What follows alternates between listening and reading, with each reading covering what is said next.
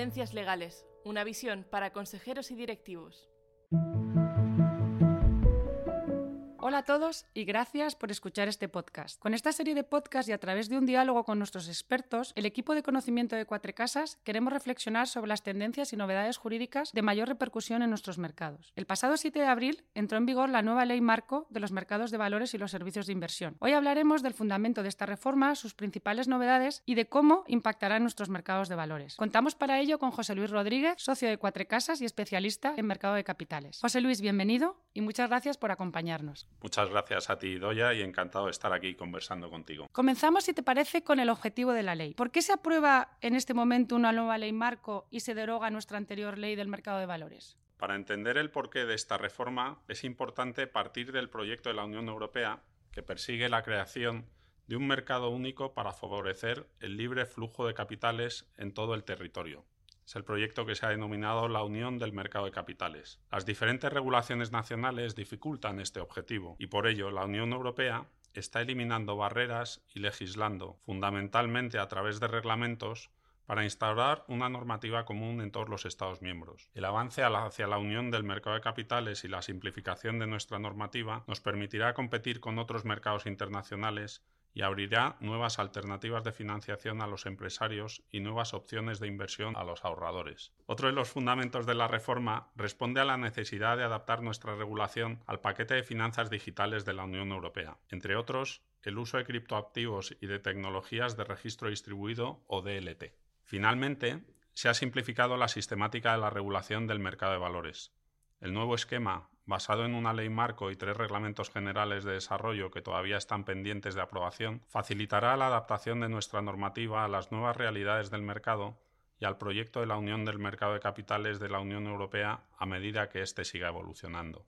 Muchas gracias, José Luis. Entonces, ¿cuáles serían, desde tu punto de vista, las principales novedades de esta nueva ley? Yo destacaría principalmente las siguientes. En primer lugar, las novedades en el régimen de OPAS, especialmente relevantes para las sociedades de BM Growth y para operaciones transnacionales. También la adaptación al paquete de finanzas digitales de la Unión Europea, la agilización de las emisiones de renta fija a partir del 18 de septiembre de 2023, también la regulación de las SPAC por primera vez en España, aunque en un momento probablemente en el que estas operaciones han perdido relevancia en el mercado, la actualización de la regulación de las empresas de servicios de inversión para adaptarse al nuevo marco normativo de la Unión Europea y la nueva figura de las EAFN, las empresas de asesoramiento financiero y por último la ampliación del plazo de presentación del segundo informe financiero semestral.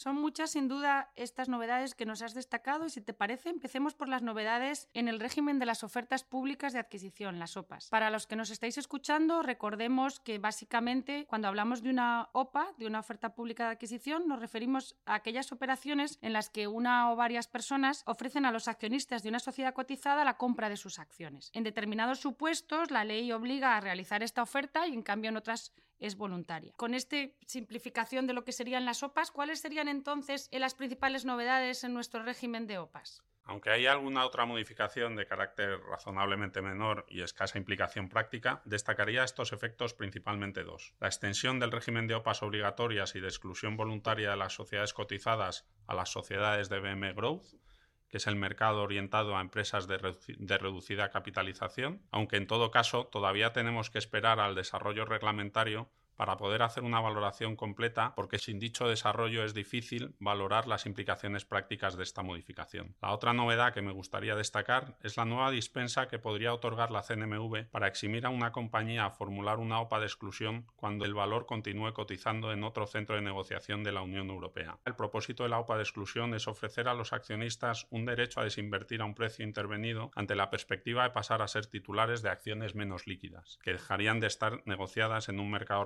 regular español. La novedad es que se permite a la CNMV dispensar de la obligación de formular esa OPA de exclusión porque se considere que el valor va a seguir siendo líquido al estar admitido a negociación en otro centro de la Unión Europea.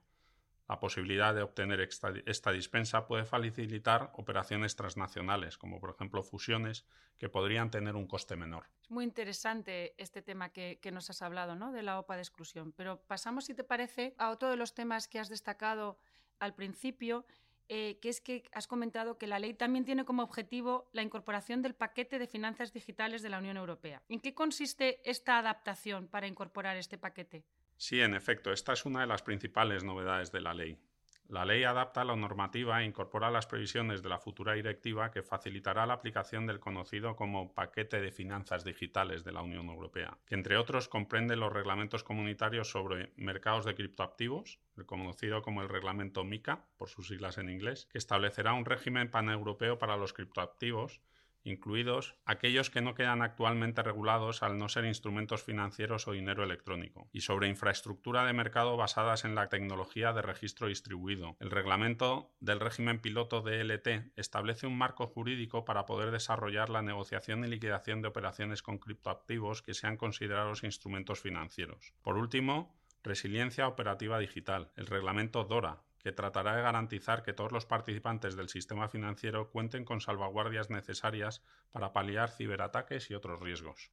Muy interesante el tema del reglamento piloto DLT, ¿no? DLT por sus siglas en inglés, la tecnología de registro distributivo. Y tengo entendido que, que la reforma como dice, regula extensamente estos instrumentos que utilizan la tecnología de registro distributivo. ¿Es así, verdad, José Luis? Correcto, Idoya, efectivamente es así.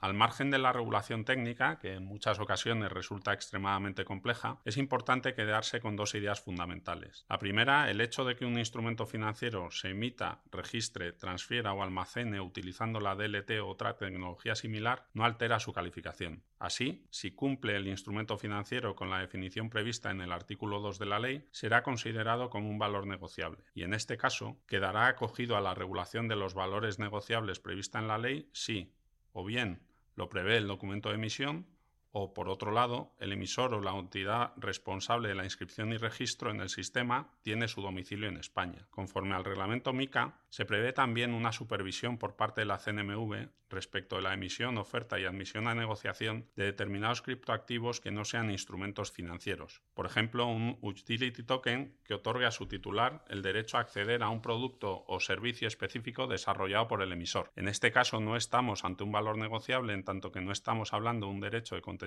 patrimonial susceptible de tráfico generalizado e impersonal en el mercado. Muy interesante, José Luis, sobre todo este resumen de las dos grandes novedades que nos has comentado. Vayamos ahora con otro tema, con las emisiones de renta fija que también decías al principio que se agiliza el proceso de su emisión. ¿En qué consistiría estos cambios o esta agilización para los emisores? Efectivamente, a partir del 18 de septiembre se simplifica el proceso de admisión a negociación. Así, en lugar de requerir la doble verificación de las autoridades de IAF, que es el mercado regulado español de renta fija, y de la CNMV, solo se requerirá la autorización de IAF. Esto, sin duda, implica una reducción de las tasas, en tanto en cuanto no se deberán abonar las tasas de verificación de CNMV.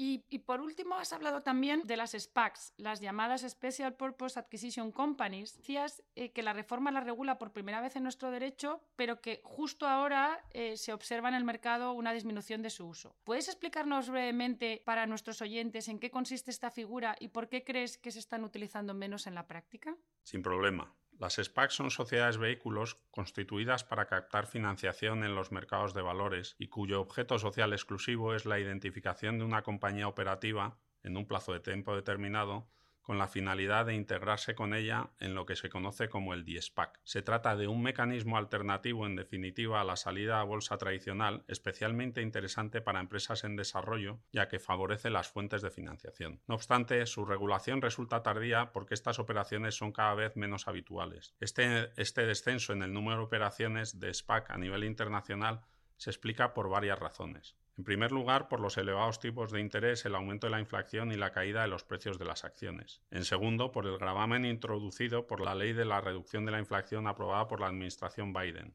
sobre recompra de acciones. En tercero, el tratamiento contable que la SEC ha dado a los warrants emitidos por la SPAC al considerar que deberían contabilizarse como deuda y no como capital. La polémica al uso de proyecciones también ha afectado a la menor utilización de este tipo de vehículos y la litigiosidad que se ha generado en varias de estas operaciones fundamentalmente por las cuestiones vinculadas por la falta de transparencia o con los conflictos de interés de los sponsors. Muchas gracias, José Luis. Ahora que están introducidas en la ley, veremos si en la práctica eh, vemos SPACs españolas o, definitivamente es una operación que no se utiliza en la práctica. Y si te parece, para terminar, me gustaría em, que nos dijeras cuál sería tu valoración muy general de esta reforma. Con carácter general, debemos valorar de manera muy positiva la voluntad de avanzar hacia una homogenización de la normativa en la Unión Europea y la, modernización de la regulación para adaptarse a la digitalización y nuevas tendencias de mercado. En definitiva, es la manera en la que el derecho puede ayudar a nuestros mercados de capitales sean más eficientes y puedan competir a nivel internacional.